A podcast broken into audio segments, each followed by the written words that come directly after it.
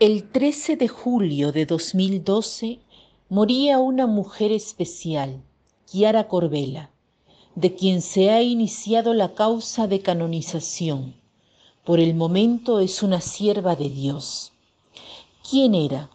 Una mujer de 28 años que se había casado a los 24 y concibió tres niños, dos de los cuales regresaron al padre apenas nacidos el tercero nació sano, pero tenía solo un año cuando la mamá murió a causa de una enfermedad grave, el cáncer. Kiara no quiso hacer curaciones inmediatas para no poner en peligro la vida de Francesco, su niño. Ha sido considerada como una segunda Llana Beretta Mola, otra mujer excepcional. El pasaje del Evangelio de Lucas, de la última misa a la que participó Kiara era justamente este. Ustedes son la sal de la tierra, ustedes son la luz del mundo.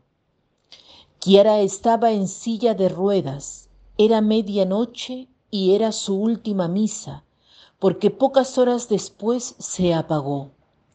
Su padre espiritual fue a la casa de Kiara y a medianoche celebró la misa por ella y por Enrico, por Francesco y por toda su familia. El pasaje evangélico se ajustaba a ella. Estamos llamados a resplandecer la luz de Dios, que el mundo vea las obras buenas. Los santos tienen esto, son capaces de grandes obras por el Señor, obras ordinarias pero que son simples y sin embargo grandiosas. De hecho, todos estamos llamados a hacer obras buenas.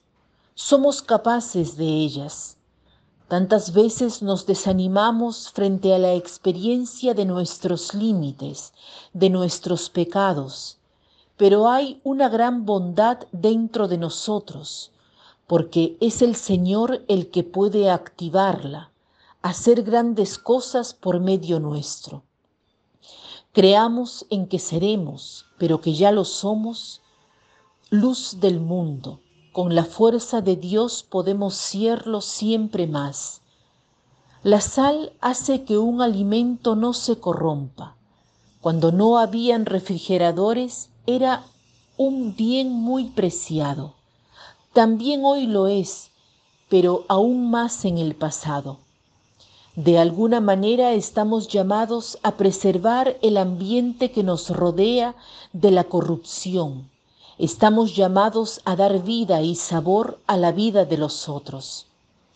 Pidamos al Señor la gracia de hacernos cercanos, próximos, de ser amigos de la gente que tenemos al lado, que camina a nuestro lado, de hacer que su vida sea más bella, ¿Cuánta soledad vemos?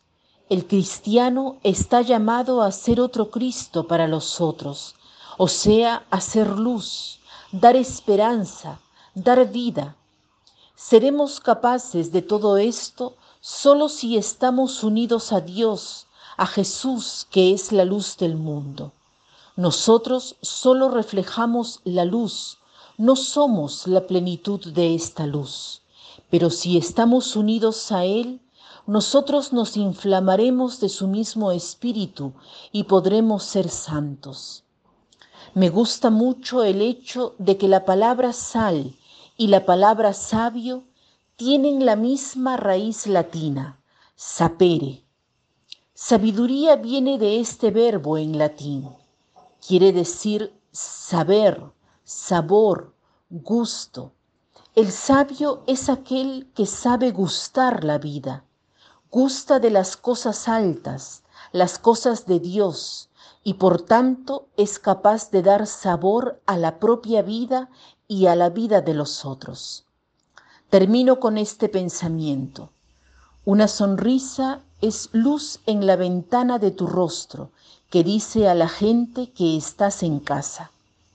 Una sonrisa es luz en la ventana de tu rostro que dice a la gente que estás en casa. Señor, ayúdanos a hacer luz por medio de nuestra sonrisa. y ayúdanos a ser sal de la tierra. Que tengan un lindo día.